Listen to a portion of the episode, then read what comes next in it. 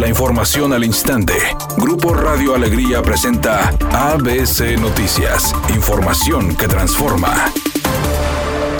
El jefe de la Unidad de Vigilancia Epidemiológica del Texalud, Michel Martínez, reveló que de las 8.000 vacunas anti-COVID del laboratorio CureVac que llegaron al país, 2.000 se aplicarán en el estado. Este es un primer con estas 2.000 dosis que se asignarán a nuestra ciudad, pero el estudio está pactado para buscar lo que son 3.000 voluntarios. Y como es un estudio competitivo, esto es según la velocidad que tenga el centro para reclutarlos, pudiera darse la oportunidad de una ampliación a 4.000 voluntarios. De estos, el 50% entrarán en el brazo de la vacuna y el otro 50% en placebo. Pero lo que tienen que saber es que en este estudio de fase 3, donde se busca verificar la efectividad de la vacuna, en caso de demostrarse, todos los que recibieron el placebo recibirán la vacuna al final del protocolo. Además mencionó que la vacuna CureVac no requiere temperaturas tan bajas para su conservación. Porque para su conservación y manejo no requiere temperaturas tan bajas como la de Pfizer y Moderna. Y esto operativamente pudiera ser una gran ventaja para poderla llevar a lugares más difíciles o, con accesos más complicados. El secretario de Salud en el Estado, Manuel de la O, informó que este jueves sería uno de los peores días de la pandemia a nivel estatal, al registrarse 1.136 contagios y 57 fallecimientos.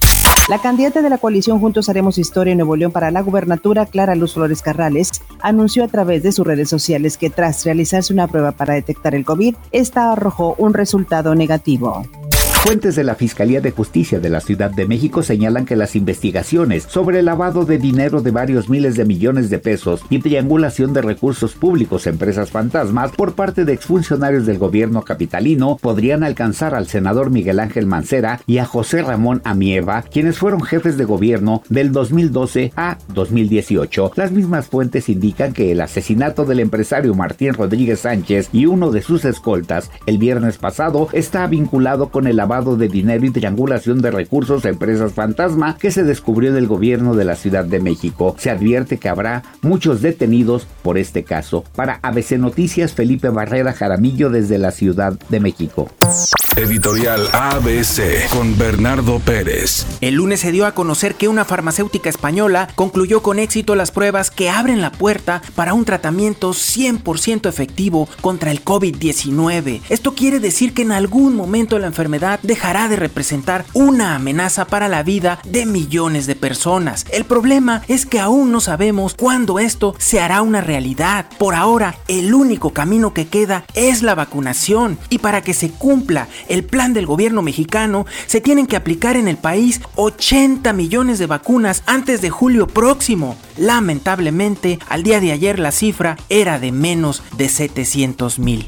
Un día como hoy, pero de 1960, los Vaqueros de Dallas fueron fundados. 61 años después, suman 23 títulos divisionales y 5 Super Bowls. Cabe mencionar que los Vaqueros son un equipo sumamente popular en la Sultana del Norte y en México en general.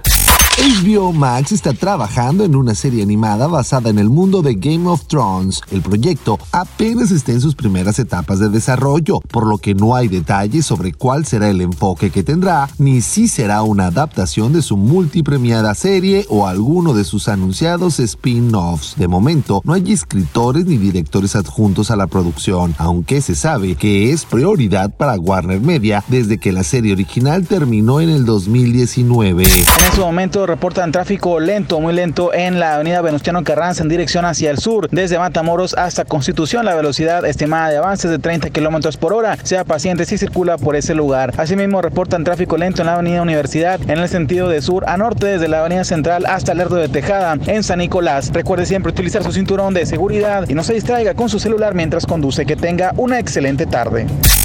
Es una tarde con escasa nubosidad. Se espera una temperatura mínima que oscilará en los 14 grados. Para mañana viernes 29 de enero se pronostica un día con cielo parcialmente nublado. Una temperatura máxima de 22 grados, una mínima de 8. La temperatura actual en el centro de Monterrey 17 grados. ABC Noticias. Información que transforma.